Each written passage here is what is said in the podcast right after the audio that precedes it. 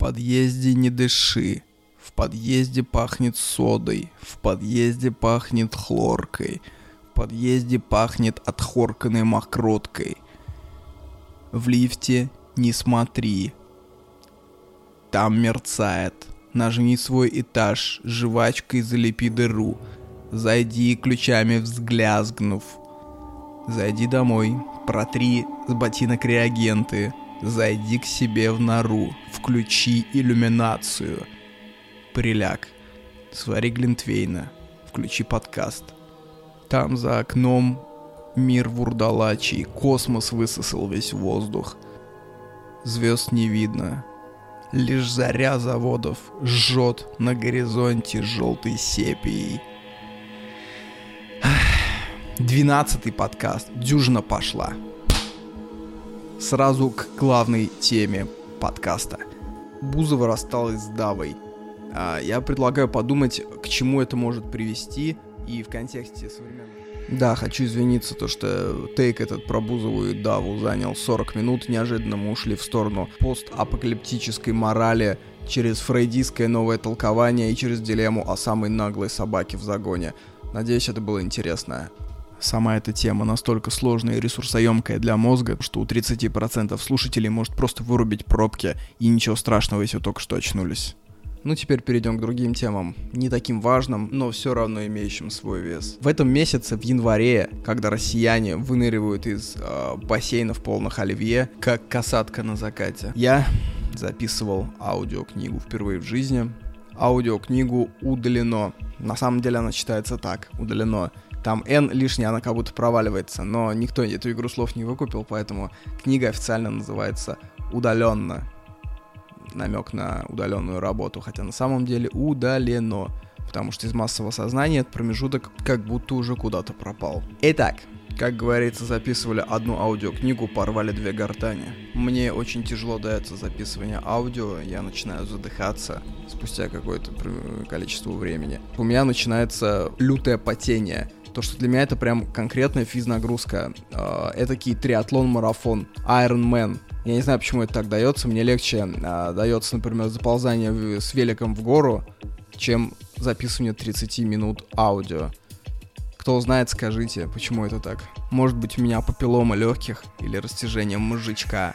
К чему я это все веду? К тому, что этот подкаст будет самым коротким из всех подкастов. Наверное, минут на 20 потому что легкие мои истомлены, мозг мой в печали, и я могу рассказать. Материал большой, но я давайте его подам очень структурированно. А чтобы вам не было скучно, чтобы следующие 20 минут после моего подкаста были чем-то заполнены, я вставлю одну или две главы из книги, которые я начитал. Итак, Сурия. Она же Сирия. 1 января я совершил великолепную поездку на восток Турции – мы ехали на машине, мы ехали почти неделю, и докатались мы до тех пор, пока в э, соседняя рощица, на которую ты смотришь, не оказалась рощицей на территории Сирии. А еще чуть дальше, 100 километров, начинался Ирак. Точнее, северная его часть, которая не принадлежит Багдаду. Де-факто не принадлежит, а образует собой иракский Курдистан. Курды, напомню, это самая большая нация в мире, не имеющая своего государства. Их, по-моему, миллионов под 40 курдов. Не буду лезть в Википедию, лень. А, и они распределены на два государства. Они проживают в Турции, и они проживают, соответственно, в Ираке. И везде они отвержены, они парии, у них э, ничего нету, им не разрешают э, образовывать свои автономии. Но в Ираке они кое-что образовали, но их за это бомбят. Их за это бомбят и утюжат авианалетами. В Турции их не бомбят, они живут на востоке страны, компактненько, э, около города и самом городе Диярбакыр. Э, город, по сути, это столица медной Турции. Там на каждом базаре отбивают, не, отбивают медь, оговорочка, да? Я купил себе там модный медный кофейник за 300 рублей из чистой меди, кованой домашней работы. И теперь я там варю мененгич. Мененгич — это э, кофе из фисташек. По вкусу э, это как кофе, э, только со вкусом фисташек. Неожиданно, да? Чего вы еще ожидали? Но в 2015 году еще шли городские волнения, они боролись за автономию, а, соответственно, турецкая армия немножко их крыла артиллерией. До сих пор там часть города немножко разбомблена и перекрыта центр. Ну, сейчас там спокойно, если не считать э, многих-многих броневиков, которые катаются по городу и которые страшновато фотографировать. И лучше бы вам не употреблять выражения вроде «турецкий Курдистан». Это как в 2001 году приехать в Чечню, где только-только все заканчивалось, и подойти, знаете, к нашему блокпосту, к русскому, и такой, ребят, а вы правильно я понимаю, это Вилаят Ичкерия, да, где я сейчас нахожусь? Ну, будут проблемы, будут проблемы. И мне довелось в этой поездке очень близко познакомиться с одним курдом. Настолько близко, что я остался у него ночевать. И вот об этом я хочу рассказать подробнее. Но перед этим я немножко расскажу о сирийском мальчике. Однажды, когда я шел по городу Газиантепу, это город, который стал первым рубежом на пути сирийских беженцев. Это город, находящийся, грубо говоря, прямо на границе. И когда в Сирии началась заварушка в 2011 году, миллионы людей хлынули через границу и осели, соответственно, в Газиантепе. Помните, у нас был чемпионат мира в 2018 году? Ну только представьте, у нас на весь чемпионат мира, на всю огромную Россию там приехало, там, может, миллион, полтора миллиона. А тут э, несколько миллионов и в один город. И это беженцы, без денег, практически без всего. То есть гуманитарная катастрофа колоссальная. Одно дело, когда ты слышишь об этом по новостям, другое дело, когда ты в этот город приезжаешь на автомобиле, проезжаешь блок заставы и оказываешься внутри. И вот иду я по этим улочкам, город великолепный, скажу сразу. Просто чудесный. Настоящий восточный город из «Тысячи одной ночи». Иду я по улочкам и вижу маленького мальчишку лет 10, такой в очках, светленький, который торгует фисташками. У него целая лавка, там не только фисташки, там вяленые помидоры, всевозможные э, сладости. И он на чистейшем английском зазывает меня внутрь. Я захожу. И у нас начинается торг за фисташки. Я хотел купить килограмм. Килограмм фисташек там можно купить рублей за 600, за 700. Отличных фисташек. То есть э, это хорошая сделка приехать в Газиантеп и купить, например, тонну фисташек, свой там десятилетний запас, столетний запас на всю жизнь. И этот мальчишка, меня что в нем поразило, у него были интонации совершенно взрослого мужчины. То есть пока наши десятилетние смотрят лайк Настю, об этом я скажу чуть позже, а десятилетний мальчишка стоял за прилавком и управлял целой лавкой. Вы знаете, как он торговался? Он торговался как Господь почем эти фисташки? Он говорит, 85 лир. А я-то ученый, я с детства видел, как торгуется мать на базарах за мясо. Я сделал самый скучный вид на свете. И, подавляя зевок, говорю, ну, за 75 бы взял, конечно. Он такой, сэр, никак невозможно за 70. Будем работать в убыток. А, могу предложить цену 80. Я такой, ну окей, давай 80. Он насыпает мне килограмм, и потом, глядя мне в глаза, берет горсточку и насыпает еще сверху и тонко улыбается. Комплимент от шеф-повара. В это время он смотрит, где я стою. Он говорит, вам удобно, на вас не дует кондиционер. Вы представляете, 10-9 лет мальчишки. Он мне по пояс ростом. Это очень необычное ощущение. И в итоге а, я говорю, ты откуда, дружище? А он говорит, я из Сирии, а ты? Я говорю, я из России. Он такой, очень приятно. Как вам нравится у нас в городе? То есть он вел себя как радушный светский хозяин хозяин салона, такой а, Анна Шер, просто только пиздюк. И хочется вообще вот поговорить на тему, как взрослеют дети во время войны. На самом деле нет, не хочется, мне нечего особо сказать на эту тему, я понятия не имею, как они взрослеют. Просто вот вам факт, вот вам зарисовка, без никакой морали. А теперь по поводу лайк Настя. Что это такое? Вы знаете, кто такой самый популярный ребенок на свете вообще среди всех детей? Это русская ее зовут Настя. У нее канал на Ютубе э, на 90 миллионов подписчиков. У нее каждое видео просто набирает там в 10 раз больше просмотров, чем самое эпичное расследование Навального. Чем самые лютые клипы какого-нибудь Джей Зи. У нее там абсолютно норма, когда ее видео набирает, например, 600 миллионов просмотров. Потому что смотрит ее весь мир. Я уже рассказывал в одном из предыдущих выпусков, что одно из самых популярных ви- видео на Ютубе это какая-то пятая, что ли, серия Маша и Медведь. Вообще на всем Ютубе, не только на русском. Там миллиард просмотров. И это четвертое, по-моему, видео. Я говорил уже то, что, возможно, российскую эпоху эту запомнят не Путиным, как мы сейчас думаем, там, не Навальным, а просто, что в это время была снята четвертая серия Маши и Медведя. Так вот, самый популярный ребенок это вот эта вот семилетняя Настя. История там по-настоящему дикенсовская. а, с детства у нее заподозрили что-то типа ДЦП. И сказали, что ну будет она у вас акулиной дурочкой, не разговаривать, ничего. И батя тогда, чтобы ну немножко развивать ее речевой центр, решил купить видеокамеру и снимать небольшие скетчи, ролики. И что-то как-то выложил он на YouTube. И, знаете, понеслась. И сейчас у них там огромное количество подписчиков, они переехали в Майами, разумеется доходы там по 30 миллионов баксов в месяц. Ну, короче, колоссальные деньги, колоссальный успех. Но я не хочу петь дифирамбы, потому что контент там такой, знаете, как нейтронная бомба. Здание оставляет целыми, но людей вы больше не найдете. В чем дело? Контент можно двумя словами назвать, э, она исполняет чужие детские мечты.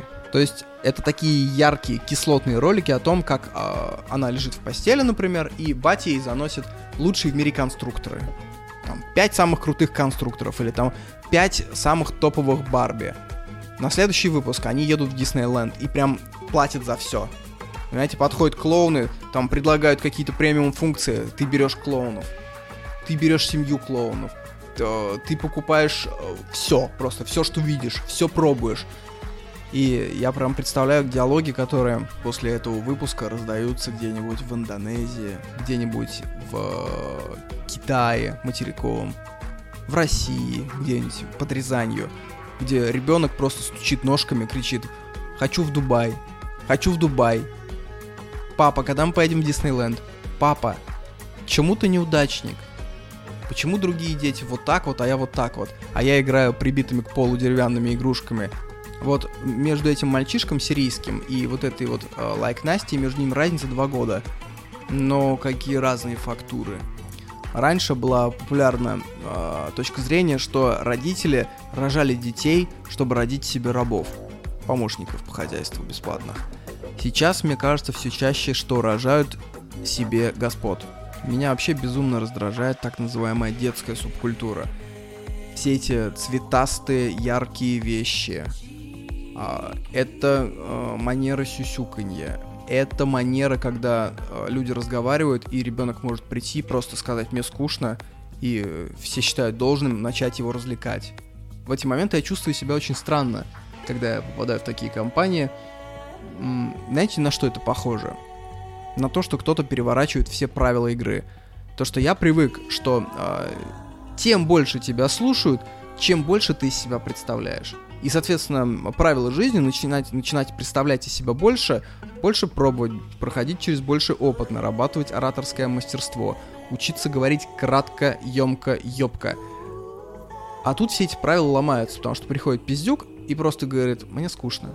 И этим самым он переворачивает шахматную доску. И в этот момент ты не понимаешь, как себя вести, потому что тебе, конечно, неинтересно вокруг него плясать, тебе неинтересно слушать, что он скажет, чужой ребенок что там я покакал, я, посмотрите, нарисовал вот такую э, чепуху. Грубо говоря, это внутреннее дело его родителей. Это их хобби. Вы понимаете? Это как можно с любым другим хобби сравнить. Вот, например, я люблю фотографировать. Когда я, например, стану делать шедевры, окей, я могу зайти в компанию и сказать, ну-ка, заткнулись сучки, посмотрите, что я снял. Это будет э, грубовато, но это будет обоснованно.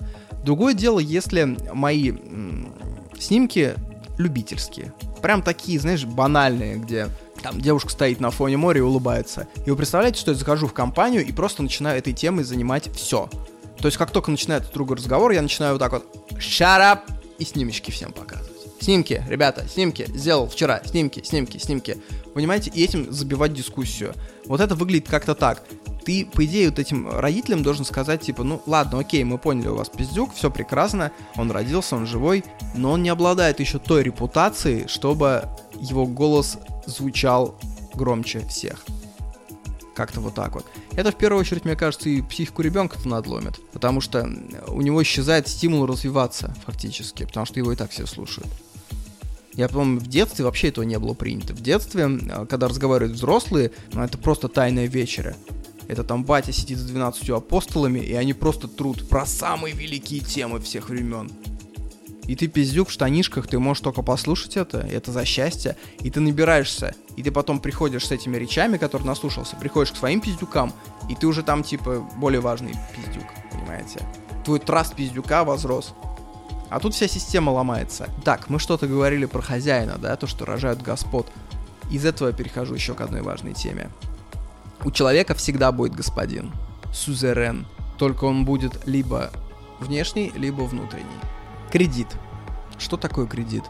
У человека есть два способа купить какую-то дорогую вещь. Первое – это выстроить финансовую дисциплину и на эту вещь, собственно, накопить. Ну или заработать каким-то большим проектом. Второй способ – это взять кредит. То есть получается, у тебя есть либо внутренний хозяин, который запрещает тебе тратить э, все доходы свои и заставляет откладывать их часть, либо у тебя появляется внешний господин, ты нанимаешь банк на эту роль. То есть ты ему даешь прибыль, это называется проценты по кредиту, и за эти деньги он заставляет тебя платить. То есть не выплатить банку ты не можешь. Э, как мне нравится э, представлять, что есть некая воронка такая, мы живем в цивилизованном обществе абсолютно, но если ты будешь отрицать его нормы, рано или поздно тебе проломят колени. Это работает вообще для всего. Вот смотри, вот кредит. Ты берешь, тебя обслуживают великолепные, шикарные девушки в э, жакетах в отделении банка современном. Тебе улыбаются, с тобой говорят «вы» и хотят облизать тебе ботинок правый. Если ты не выплатишь один раз, тебе испортят кредитную историю. Не выплатишь два раза, с тобой уже перестанут говорить про реструктурирование. На третий раз твой долг продадут в коллекторское агентство. На твоей двери напишут что-то типа «пидор» масляной краской. Если ты не будешь платить этим людям, рано или поздно твой долг уйдет к чеченцам. И уже придут люди и, собственно, сломают тебе колено. Вы понимаете, все рано или поздно доходит до перелома колена. Вот если вы не будете соблюдать нормы. То есть это такая иллюзия цивилизованности. И она работает на том, что ты эти правила игры соблюдаешь. Не соблюдаешь, готовь коленную чашечку, сука. Так вот, кредит ты отдашь в любом случае, в каком-то виде. Но это получается, что кредит это способ накопить деньги э, с привлечением э, внешнего хозяина по аутсорсу, которым ты платишь солидные, причем такие деньги. Сколько сейчас там процент по потреб кредиту? 12%, 10%? Ну вот эту сумму ты платишь. Это касается всего. Если ты плохо встаешь по утрам, ты такой, я не могу встать по утрам, все, конец.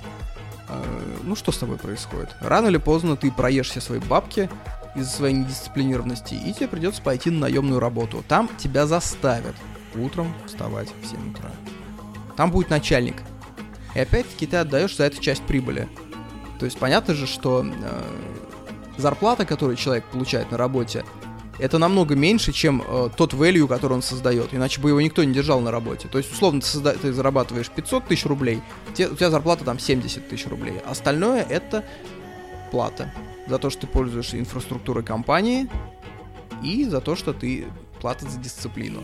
Я немножко на полшишечки сотрудничал с одной компанией, и там была одна статистика, сколько прибыли приходится на одного сотрудника. И, по-моему, эта цифра была что-то около 800 тысяч рублей. При этом средняя зарплата в компании там была 120, например, там 1100.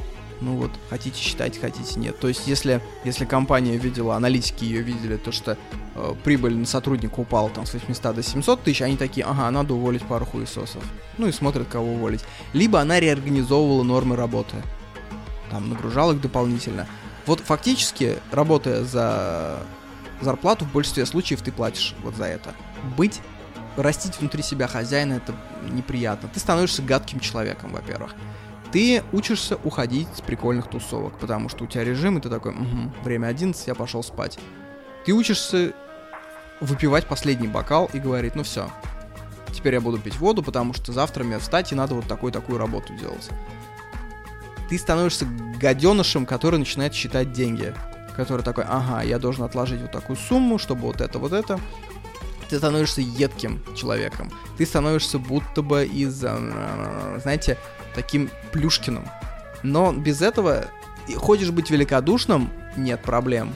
Найми себе хозяина, и будет тебе великодушие. Потому что твой порыв великодушия всегда становится хозяин, который скажет «довольно». И когда это внешний хозяин говорит, люди как-то к этому с уважением относятся. А когда это изнутри тебя идет, они говорят «да ладно тебе, да ты чё?» Вот такой вот парадокс интересный. Однако у меня перед вами должок, я забыл рассказать про э, курда, у которого я остался ночевать. Я не буду рассказывать, как он живет, я лучше расскажу то, что произошло утром. Утром, когда я встал, когда мы сели завтракать, он спросил меня, какую музыку вообще у вас принято слушать по утрам? И я не нашелся, что ответить на этот вопрос. Меня смутила вот эта подстройка «у вас». Первый раз я ее услышал году в 2010, когда поехал к одногруппнику в татарскую деревню, глухую татарскую деревню, где до сих пор многие бабушки и дети не разговаривают по-русски. Это, если что, территория России была. А, то есть ты туда приезжаешь, и первым делом, когда я зашел в избу, меня окружило 5-6 детей, и они вокруг меня ходили и смотрели. Я говорю, а что такое? Он говорит, слушай, это говорит, ты первый русский, которого они видят вообще в своей жизни. И в этой деревне многие татары задавали мне один и тот же вопрос. Они показывали мне что-то, как делают они, а потом спрашивали, а как это делают у вас? То есть мы едим вот такую пищу вот тогда-то, а как это едят у вас? И меня это смущало в 20 там, лет, я не мог ответить на это. Э, ведь на самом деле нет такого понятия у нас, у русских. У нас все делают все по-разному. Кто-то с утра ест хлопья, кто-то ест яичницу, кто-то вообще ничего не ест, кто-то слушает музыку, кто-то не слушает. И вот с этим курдом я опять поймал себя на дежавю, то что я опять услышал этот вопрос. И я понял то, что есть некие традиционные нации, традиционные общества, где считается, что быт, он немножко поделен на какие-то ритуалы. И эти ритуалы, собственно, почти у всех одинаковые. Когда он говорит «у нас свадьба проходит с участием там двух тысяч человек и дарят золото, и в итоге там новобрачные покупают большой дом. Он говорит, а у вас что дарят? Я начинаю загоняться, потому что у нас кто-то расписывается и уезжает на Бали, кто-то не расписывается вообще, кто-то расписывается и устраивает свадьбу на 300 человек, причем кто-то собирает эти 300 человек в конюшне, а кто-то в конференц-холле. Я был и на такой, и на такой свадьбе в своей жизни. Как-нибудь я расскажу о различиях. А, потому что на первой свадьбе собака насрала на порог, и никто это не убирал, и новобрачные, брачующиеся обходили говно. А на второй свадьбе было очень дорого все, и это забавно. Там эту свадьбу разделял год. Ну так вот, я опять растерялся перед этим вопросом и не нашел ничего лучше, чем сказать, что русские по утрам слушают тишину обычно. Прозвучало зловеще. Недавно пришла одна мысль про смертность. Почему вообще, мы вообще считаем то, что норма жизни человеческая, ну, типа, нормально пожил, это там 82 года, например, умереть. Вот сейчас такая вот, мне кажется, норма. 82 года, типа, уже, ну, все, пожил. Давай, дед, полезай в гроб. Плотник пришел. А потому что мы ориентируемся на поколение, которому пришла пора сейчас умирать от старости. И это поколение э, конца 30-х, начала 40-х. Вот примерно такое 36-й, 39-й, 41-й года рождения. Но если вспомнить, в каких условиях эти люди росли, то что, во-первых, это был охеревший голод тогда, во-вторых, это была война, а на взросление человека, на продолжительность его жизни, офигеть, как влияет условия, в которых он провел там первые 15 лет своей жизни. Если ребенок сталкивается с недоеданием в первые 10 лет, он принесет это на себе всю жизнь. Если не давать ему, например, там мясо, рыбу, в его мозге уже не будет хватать каких-то веществ уже мозг его будет слабее, он больше будет э, подвержен там альцгеймеру банальному. Тоже касается, например, организма. Дробышевский э, рассказывал, что практически все скелеты, которые находили во время, в неолите, в палеолите, э, им там было 16 лет, но у них состояние э, скелетной системы было как у нынешних 70-летних, то есть растяжение, переломы, протрузии, грыжи. Сейчас у нынешних детей этого нет. Поэтому в палеолите умирали, собственно, рано. Потому что уже, наверное, в 40 лет ты был, ну, дряхлым стариком. Э, конечно, в 30-е это не палеолит. Но скажите мне на милость, друзья, много ли детей советских, да и не только советских, в 30-е годы могли позволить себе сбалансированный рацион с орехами, с рыбкой, с мяском, с маслицем, с фруктами, с овощами? А у меня у бабушки был гастрит. Она поступила в институт, в Московский авиационный институт и училась там где-то, где-то в начале 50-х годов. Она как раз из того поколения, про которое я сейчас толкую. А, и она рассказывала то, что она заработала гастрит буквально за год. Сейчас есть паблики ВКонтакте, как заработать миллион за год, а она могла, по сути, вести паблик, как заработать гастрит за год. Потому что в институте вообще не было понятия питания. То есть они как питались? Это вообще никого не волновало, как ты питаешься в те, в те годы. Ну, считалось, вот есть хлеб, вот есть картошка, в чем проблема. И они, по сути, питались раз в день хлебом и картошкой. Не было понятия там овощей, оливкового масла. То есть она с этим гастритом мучилась до конца своих дней. И в последние там 10 лет своей жизни она фактически не могла ничего есть, кроме распаренных овощей. Я к чему это все говорю? То, что мы, говоря, что человек должен жить 83 года и там чувствовать себя старости вот таким вот образом, мы полагаемся вот на то поколение. Но нормы жизни охренеть как изменились.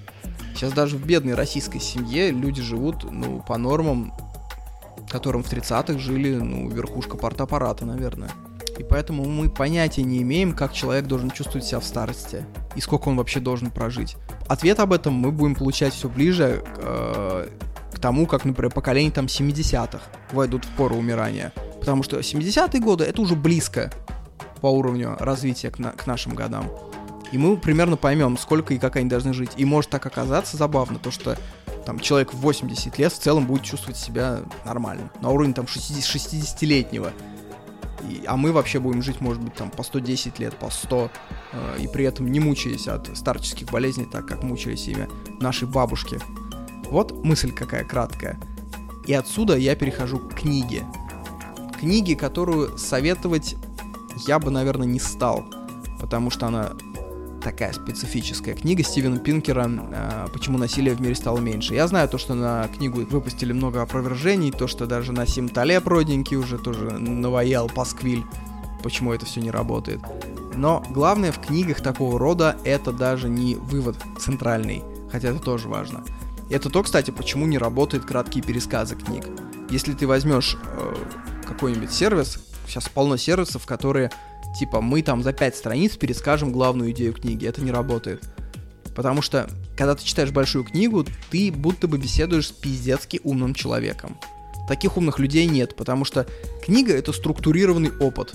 Даже очень умный человек, он не может экспромтом выдать э, материал такого качества, который он выдает в книге, где каждый абзац, собственно, продуман. И когда я читаю такую книгу, у меня постоянно возникают некие микроразрывы мозга. То есть ты видишь, как твоя картина мира немножко надрывается в каком-то моменте. Это знаете на что похоже? Это похоже на качалку. Когда ты идешь в спортзал, ведь на чем основано наращивание мышц? Ты делаешь силовые упражнения, и у тебя э, рвутся микроволокна. И организм, я сейчас, конечно, уровень Господь, уровень э, двоечника, которого вызвали по уроке, на уроке биологии к доске, вот на таком уровне объясняю. Так вот, организм к этим микроразрывам начинает направлять всякие полезные вещества, и там мышцы нарастают.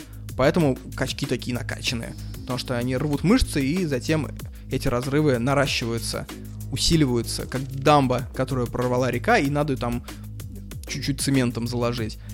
То же самое с мозгом. В этот момент мозг направляет туда все ресурсы, и у тебя становится прокачанный мозг в итоге. Мозг качка стероидного. В этом польза больших книг. Ну давайте, чтобы не быть голословными, я прочитаю пару отрывков из этой книги. Отрывков, разрывающих башку напрочь. Как и другие исследователи средневековья, Элиас был потрясен описаниями поведения людей того времени. В наших глазах они выглядят необузданными и импульсивными, почти как дети. Не то чтобы люди вечно слонялись с угрожающим видом нахмуренными бровями и воинственной миной на лице. Напротив, еще мгновение назад они шутили, но сейчас слово за слово подначивают друг друга и внезапно от смеха переходят к яростной ссоре и поножовщине. Многое из того, что кажется нам непонятным и противоречивым, сила их набожности, дикая боязнь ада, их чувство вины, их раскаяние, вспышки радости, веселья, внезапные припадки ненависти, неконтролируемая агрессивность. Все это, как и быстрая смена настроения, на самом деле черты одной и той же структуры эмоциональной жизни. Порывам и эмоциям они давали больше воли. Они были более свободными, прямыми, открытыми, чем в последующие времена. Это только нам, чьи чувства и их проявления приглушены, умерены и просчитаны, нам, в ком социальные табу глубоко вплетены в саму ткань психики с целью самоограничения и экономии энергии, открытая сила их набожности, агрессивности и жестокости кажется противоречивой. Еще одна была книга про этикет, которая была написана в средневековье. Первая книга по этикету, какого-то там 14 века, что ли. И просто некоторые советы из этой книги. Не загрязняйте мочой и другими выделениями лестницы, коридоры, чуланы, гобелены. Не облегчайтесь на глазах у дам, у дверей или окон. Не елосьте на стуле, словно пытаетесь выпустить газы. Не суйте руки в штаны, чтобы почесать интимные места. Не приветствуйте человека, пока он мочится или испражняется. Не испускайте газы шумно. Если на постоялом дворе вы делите с кем-нибудь кровать, не ложитесь к нему вплотную и не просовывайте свои ноги меж его ног. Если вы найдете нечто отвратительное на простынях, не поворачивайтесь к своему компаньону, не обвиняйте его и не предлагайте ему понюхать. Поэтому в следующий раз, если вы прочитаете где-нибудь в Инстаграме про то, что надо не стесняться своих эмоций и вести себя как дети, вот этот отрывок просто распечатайте и выложите в комментарии. Все. Мы от этого уже как бы ушли. От диких необузданных эмоций. Ну, собственно, есть бутерат, есть водка. И если есть охотники открыть все свои эмоции. Я помню, году в 2010 у меня во дворе был такой фестиваль средневековый, когда 12 друзей карифанов натрескались бутерату и обмочились, и ползали по снегу, и визжали, и кричали, и братались с собаками. Веселье остановила только городская стража. Собственно, чем тебе не Венеция? Еще было такое небольшое исследование в этой книге о том, почему люди, собственно, перестали устраивать массовые пытки. Ведь в средневековье э, массовое развлечение такое, это когда ты идешь со своими детьми на ярмарку, и там кого-нибудь колесуют или выкалывают глаза, ты смотришь и угораешь над этим. Почему? А, в Париже самая мякотка. Он описывал то, что в Париже в средневековье было популярное развлечение, когда живую кошку жарили на, медном, на медленном огне просто ради потехи. Просто это было там 800 лет назад. Почему люди от этого отошли? У него была такая гипотеза, и он ее там подтверждает источниками, что виною тому художественные книги, их распространение, а, банальные романы. То есть до этого ты не мог поставить э, себя на место другого человека, ты не мог прожить его опыт. Теперь же там прям были отрывки, как э, зрелые мужчины писали в дневниках, что они там читали дневник то есть читали роман а, про влюбленную женщину и впервые осознали себя женщиной. То, что женщина что-то ощущает, например. То, что другой человек что-то ощущает. И вот это сломало парадигму на самом деле. Поэтому даже дети э, там, в 7 лет, которые читают какую-то художку, они будут более эмпативными, более... Э, они будут ощущать, что напротив них тоже живое существо. Вот это очень важная деталь была. И еще одна деталь, почему прекратились возможные пытки, потому что в средневековье люди выглядели просто омерзительно. Просто омерзительно. А у человека в генах записано, что э, любые выделения, сопли, кровь, сперма на рубахе — это признак болезни какой-то. И болезненных всегда презирают это у нас прям в крови. Только не говорите, что у вас не было такого, что вы весь такой толерантный, современный, а бомжа боссаного обходите за 3 метра, стараясь, чтобы ваш, даже ваш каблучок не коснулся его блузки. Блять, а то у бомжей бывают блузки, что я говорю. И когда санитарные нормы начали приходить в народ, люди начали относиться к другим членам общества более милосердно. Потому что любить чистенького легче, чем любить обоссанного вот это тоже лежит в нашем, закопано в нашем рептилием мозге, я не знаю, где-то там. Это все гипотеза из книги. Это не я тут сижу, тут вам набрасываю басен. И еще один интересный побочный эффект, что какое-то время спустя прочтение, и пока ты читаешь эту книгу, ты начинаешь смотреть на мир сквозь ее призму, через ее генеральное учение. И мир окрашивается вообще в какой-то другой цвет. Это как когда на фотографии ты выставишь другой баланс белого, и фотка резко начинает выглядеть иначе. Ты начинаешь анализировать все, от похода в туалет до смысла жизни через эту призму. Угу, я хорошо поссал, насилия в мире стало меньше. И в какой-то момент меня снило. Я понял, в чем суть современного протеста в России. В чем суть митингов. Во-первых, теория Пинкера работает, даже если просто посмотреть на митинги. Вышло там что-то полмиллиона человек суммарно по всей России, число погибших — ноль. Это на самом деле непредставимо. Тысячу лет назад, если бы вышли такие митинги, это назывался бы бунт, это называлось бы смута. И, конечно бы, э, я думаю, там перебили бы 1100 просто войском. И потом еще 1050 посадили бы на кол и колесовали я думаю. Сейчас ноль погибших, это уже значит то, что даже в такой не стране первого мира, в кавычках, в тильде, в тройных кавычках, как Россия, мы имеем дело с гуманитарной революцией. То, что даже не обсуждается то, что, можно этих людей, собственно, раздавить танками. Этого нет вообще в дискуссии. Это уже очень здорово. И с этим я хочу вас поздравить в первую очередь. Но главная мысль вообще, почему какая-то часть людей за Путина, какая-то часть за Навального. Немножко углубимся в книгу Пинкера.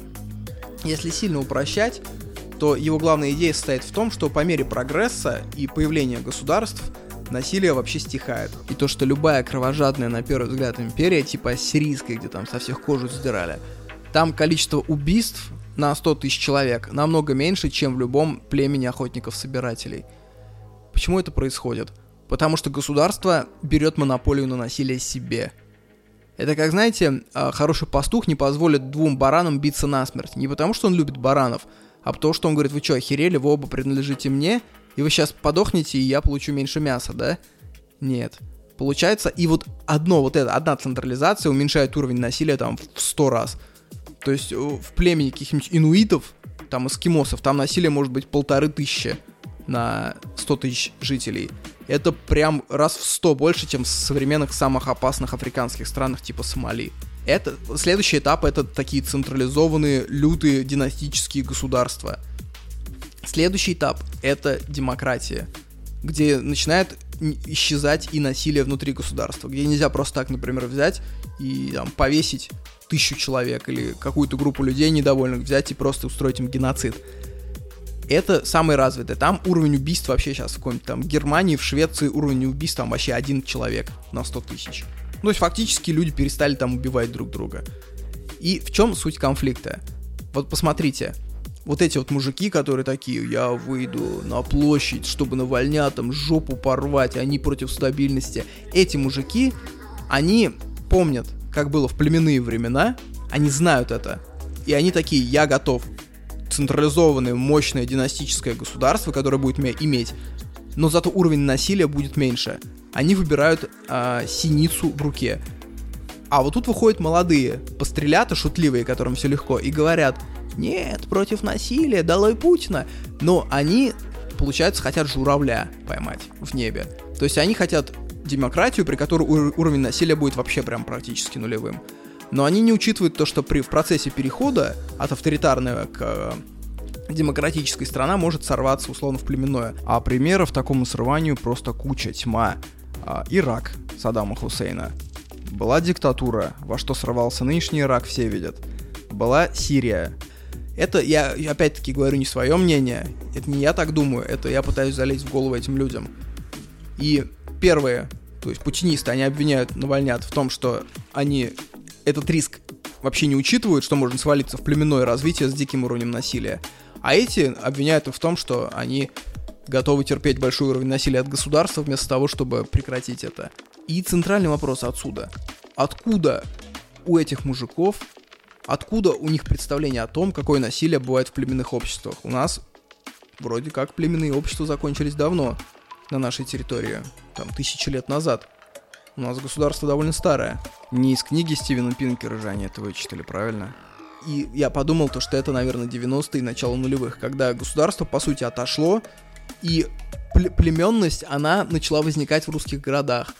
Вот просто расскажу личные примеры. То, что в конце 90-х, начало нулевых, время, когда я был маленький, уровень насилия на районе настолько зашкаливал, то что сейчас мне даже кажется, они ложные ли у меня воспоминания об этом периоде.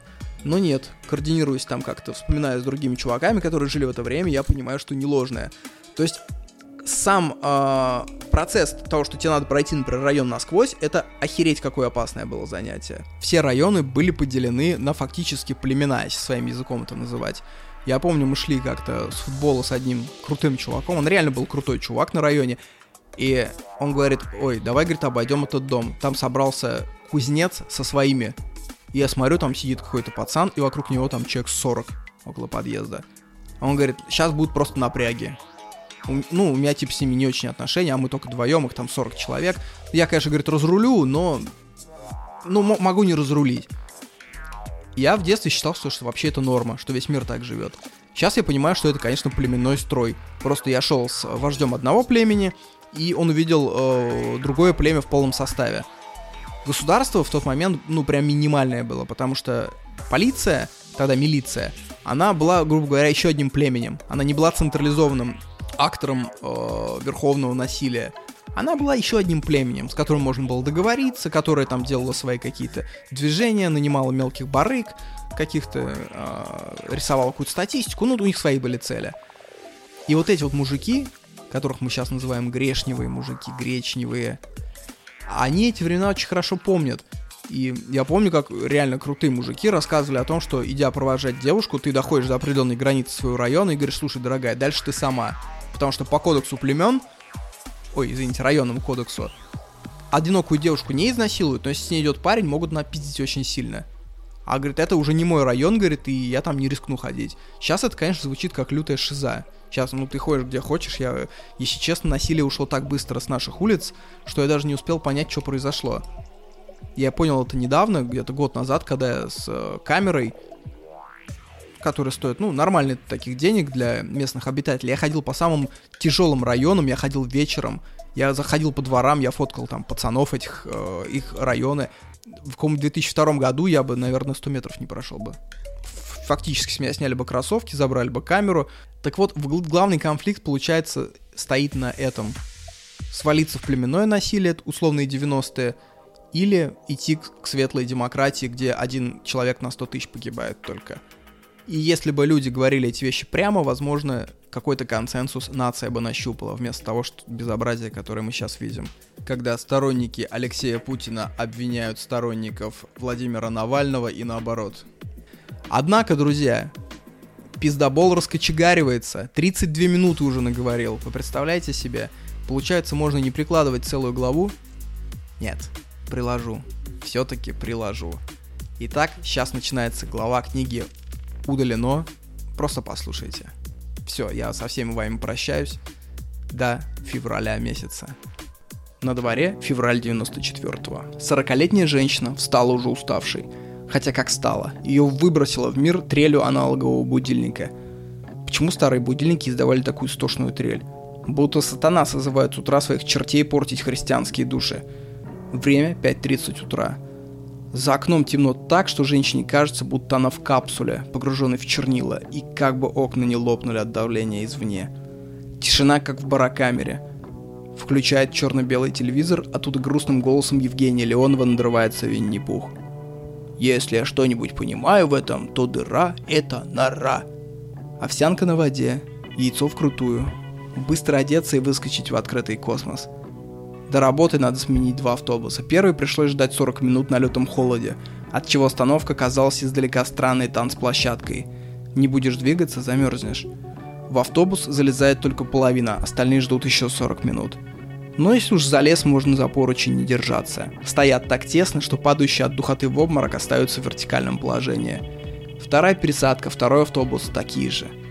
Через полтора часа женщина подходит к проходной градообразующего оборонного предприятия – Хмурые вахтерши, сытая наглая вахра, наслаждаясь суетой инженеришки, долго рассматривают пропуск, после чего лениво открывают шлагбаум. В помещении плюс 9.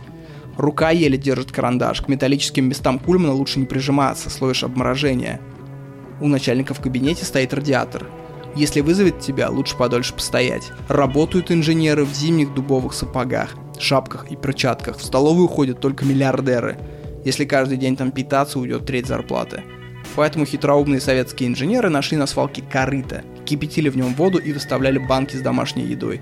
Чтобы не запалило начальство, на шухер ставили прочниста, который чуть что начинал насвистывать. В соседней бригаде начальником был дядя Саша. Люди спешно глотали корвалолос, дядя Саша вызывал к себе. Женщины выходили из его кабинета в слезах с размазанной югославской косметикой по лицу. Мужчины бледными и молчаливыми. Дядя Саша не читал Дейла Карнеги «Как заводить друзей». Дядя Саша читал газету «Правда» и по традиции советских технарей 70-х обожал Иосифа Сталина. Порядок был. Дядя Саша мог долго молчать, глядя на чертеж, который бригада делала месяц, а потом кивнуть головой и чеканно вымолвить. Полное говно. Одна женщина в обед бегала звонить матери, что лежала дома при смерти. Начальник куражился – а опять любовь удрала, шуры-муры телефонные. Работали все на совесть, сказывалась старая советская закалка. Сделалось плохо, считалось дурным тоном прежде всего среди своих. Предприятие знавало лучшие времена и раньше поставляло разработки к московскому двору. Когда морозы ударили за 30, в помещении стало ниже нуля. Кахиноровский карандаш выпадал из рук. Карандаш давался на месяц. Если сломал, купишь сам. Инженеры взбунтовались, тихо робко окружив начальника полукругом, сняв шапки, как крепостные перед барином. На следующий день пришли рабочие и заколотили окна фанерой наглухо. Стало теплее. Зарплаты платили такие, что хватало на еду и оплатить квартиру. Бывали годы, когда зарплату не платили вовсе. Начальство объявляло, что ждет заказы из Индии и скоро зарплаты пойдут в валюте. Чартеры с итальянской мебелью в дома руководства при этом не останавливались. К сожалению, все детали этого пассажа не моя выдумка, а факты, взятые из уст одного из родственников. Так работали миллионы советско-российских граждан. Свой хтонический ужас они передали детям – Поэтому западные корпорации, кормя работников фруктами, организуя в офисе бары и бесплатные кафе, стали ласковым, заботливым мужчиной, который приглубил женщину, избитую и стерзанную прежним мужем-алкашом. Лояльность далась западным брендам дешево. Глава 3. Корпоративная психопатия. В 20-х годах прошлого века, после революции, было популярно мнение, что ничего личного человеку не нужно – Вместо личной жизни почти открытое сожительство товарищей разного пола. Всякого рода украшательства объявлялись мещанством и отрицались. Секс – это гимнастика для тела, которую можно исполнять, набросав на пол газеток для мягкости. Размялся и продолжил путь к мировой революции. Та эпоха оставила нам дом-коммуну на улице Орджоникидзе в Москве. Никакого личного пространства, только коллективное движение по графику дня. 6.00. Общий подъем, переход в санитарные помещения, потом строим в столовую, дальше на занятия. Вечером звучит сигнал на прогулку. В 22.00 централизованно отключается электричество и поступает озонированный воздух. Все спят, по-видимому наблюдая одинаковые сны с превышением надоев распаханных земель. Никакой личной мебели, минимум вещей и финтифлюшечек для души. Только конструктивизм, только хардкор – Забавно, как идея, задохнувшаяся уже в 30-х годах сталинского СССР, неожиданно оживает в московских офисах. Работа смешивается с личной жизнью, и на всем информационном эго ставится тавро с логотипом корпорации. Одна девочка после тяжелого рабочего дня забежала в душ, пообедала с недью из вендингового аппарата, пропустила пару мохито в офисном баре, потом прилегла на кожаный диванчик, проснулась за полчаса до начала рабочего дня, умылась, накрасилась и вновь приступила к работе. На что готов человек, чтобы попасть в компанию? Молодой человек, пройдите в корпоративный Эдем через врата LinkedIn. LinkedIn – это социальная сеть для карьеристов. Краеугольный камень всех социальных сетей – стремление выглядеть в них лучше, чем мы есть на самом деле. Если нашу цивилизацию постигнет Армагеддон, и потомки будут судить о нас, судя по профилям в социальных сетях, они решат, что открыли какую-то Атлантиду, населенную людьми-богами. Каждый второй тут музыкант, Каждый третий – выдающийся мыслитель, который успевает набросать тезисы в Инстаграме между воспитанием одаренного малыша и заработком очередного миллиона долларов. LinkedIn – это ярмарка тщеславия, которая сформировала свои каноны. Если офисного работника нет в LinkedIn, он не нанесен на карту корпоративной галактики. Первым делом вам следует сообразить фотосессию. Избегайте взгляда в камеру. Примите позу египетского жреца, в которой лицо наклонено в противоположную от тела сторону – Постарайтесь представить, что вы офисное совершенство. Выражение вашего лица должно одновременно выдавать энтузиазм гоночной борзой, что заметила заяц и теперь уж не упустят, и умиление садовника, который приехал весной на участок и видит, какую массу работы предстоит сделать. Тут нужно одновременно вообразить себя Наполеоном и Наполеоном Хиллом, убийцей великанов и верным слугой Тайного Ордена, осой и хомячком. Да, в основе офисной самопрезентации лежит щепоточка вяло текущей шизофрении. Дальше начнем заполнять графы о себе. Если вы однажды решили с институтским товарищем сдавать дядькин гараж на выселках под хранение зимнего комплекта шин, но разбежались, когда заведующий с гаража побежал за вами с палкой, вы не горе ИП, вы co-founder of local tires Temple Corp 2015-2016. Вспомните все свои достижения – вы сидели как-то в углу переговорной, пока люди обсуждали дизайн шашечки такси? Поздравляю! Вы теперь участник команды по преобразованию визуального облика города. Надувайте любую деталь своей биографии, будто стеклодув. Придавайте ей самую причудливую форму. LinkedIn — это кривое зеркало — Кругом знатоки английского, испанского, немецкого, финикийского, древнеарамейских языков. К 25 люди запустили десятки проектов, постажировались в куче стран первого мира, были незаменимы в своих прежних компаниях и ушли оттуда только потому, что начальник давал слишком мало возможностей роста. В LinkedIn не спят, а восстанавливают продуктивность. Не едят, а подпитывают калориями рабочий процесс. Вы никогда не увидите фотографии с семьей, потому что корпорация может задаться вопросом. Ты что, хочешь, чтобы между нами были еще какие-то люди? Разве ты отдашь хоть частицу своей любви на сторону? Младенец или превышенный план продаж? Вы никогда не встретите упоминания неудач. Эти ребята не совершают ошибок. А если вы очень надавите, то с милой улыбкой признаются, что в прошлой кампании проворонили точку роста на 2 миллиона, сделав всего 1 миллион.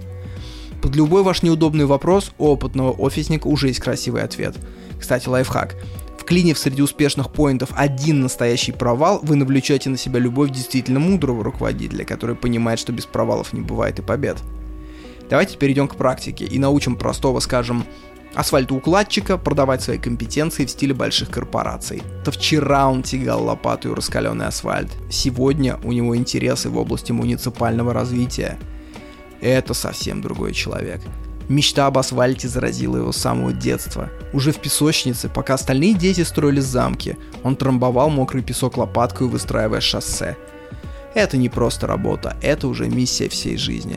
Он ни в коем случае не шабашил в августе, чтобы потом всю осень бухать. О, нет. Наш герой клал асфальт в Казахстане и России, потому что у него есть vision. Увидеть весь СНГ, сполосанный с красными хайвеями – по которым несутся большегрузы. В цифрах цель жизни проста. Увеличить пассажиропоток на 270%. Вот о чем он бросает асфальт под каток. Он не нанимается в компанию, он ищет возможности сотрудничества. 1 плюс 1 равно 11. По вечерам он катается по району и смотрит, как асфальтируют бульвар. Настоящий лидер всегда проводит аудит конкурентов. Лицо на его фотографии смотрит в сторону Китая, потому что человек читает любое изображение слева направо и эта позиция означает, что ты смотришь в будущее. Покажи свой рост в предыдущих компаниях. Это не всегда тебе доверяли большую лопату. Начинал ты с маленькой садовой лопатки и дорос до такого вот доверия. От такого работника по титановым ногам любой компании потекут корпоративные соки. Эволюция научила нас понимать, если что-то в природе существует, значит это работает.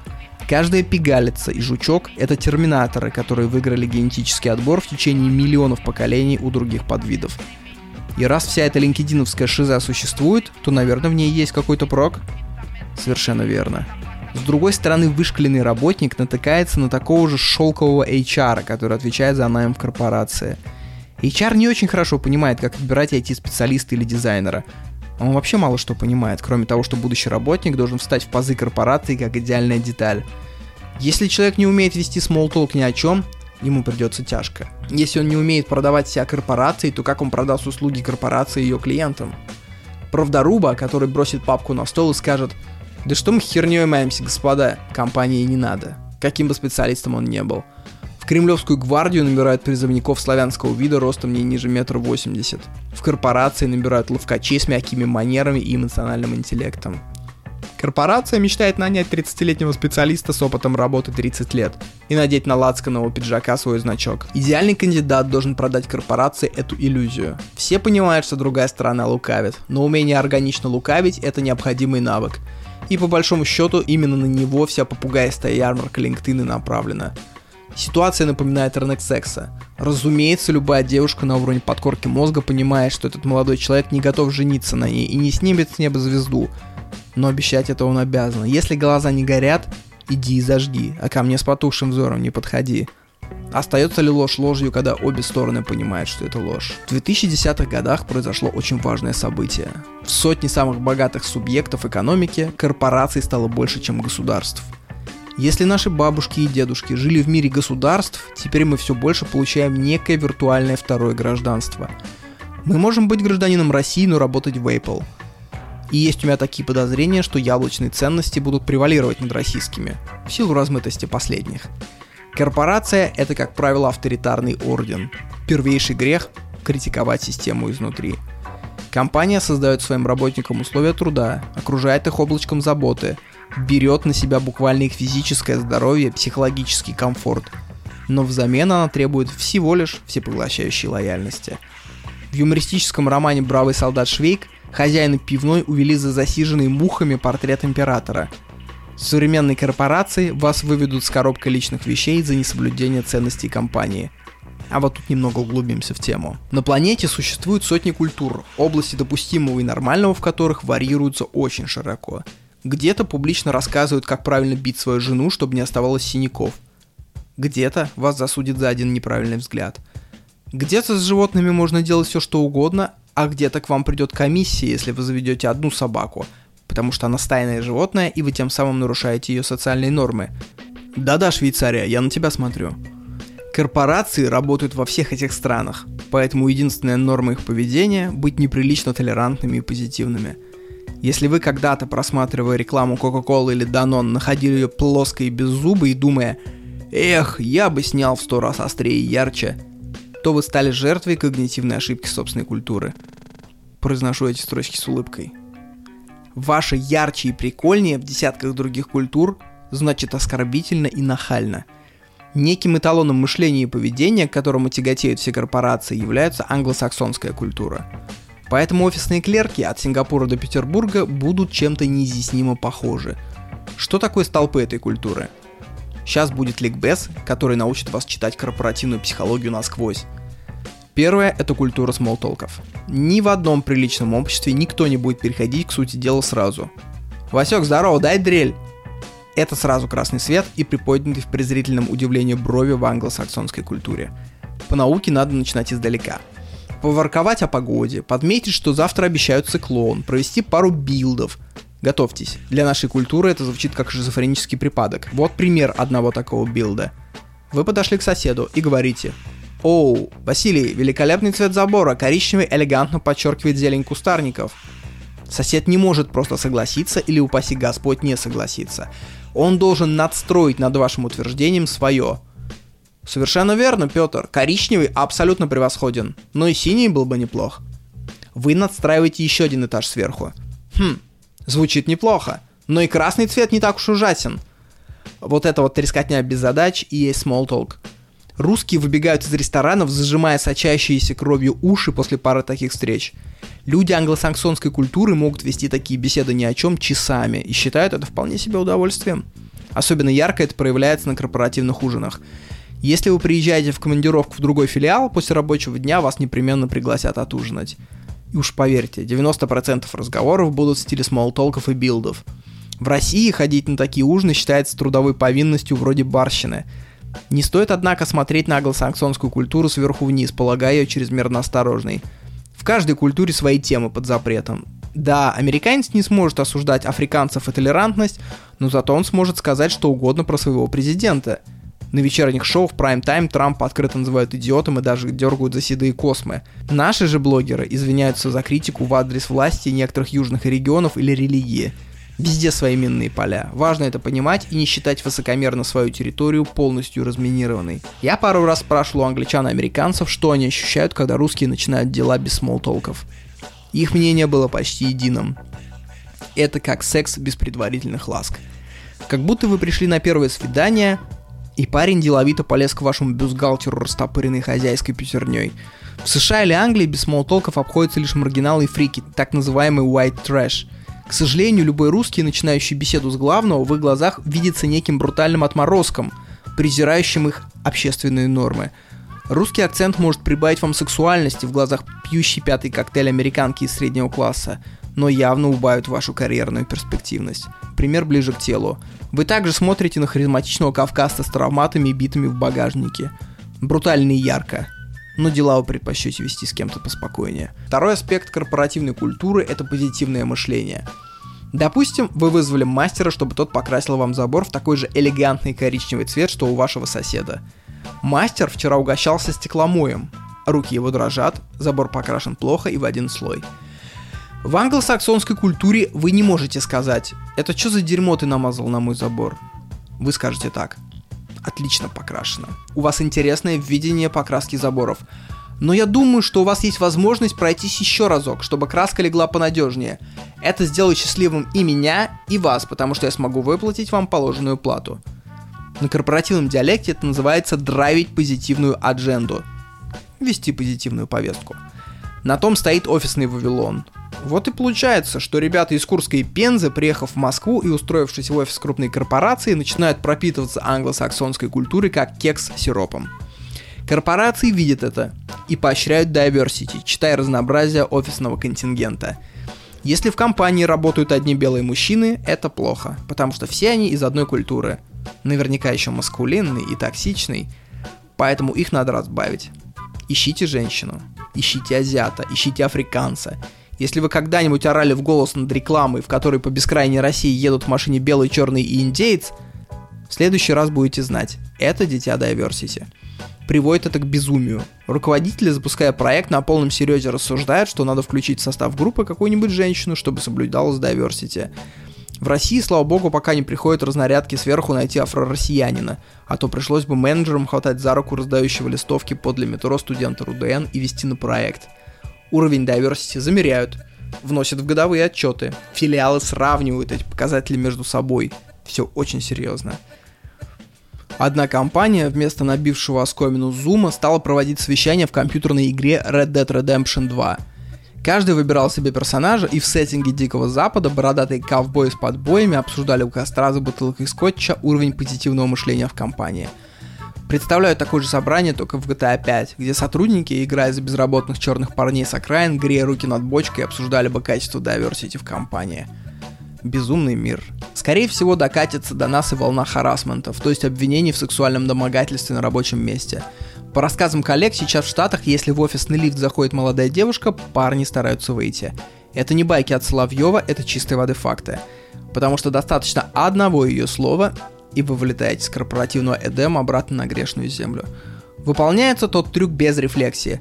Вспомните себя в школьные годы. Идете вы со второй смены и видите, как у подъезда кучкуется компания коротко стриженных ребят в спортивках. Числом около 20. Вы, не рассуждая, просто обойдете дом с другой стороны и забудете об этой истории уже к ужину. Корпоративная культура – это мир без конфликтов, без глажных углов, размытых формулировок и вежливых улыбок. Начале десятых годов в Москве в одну компанию прибыл крупный менеджер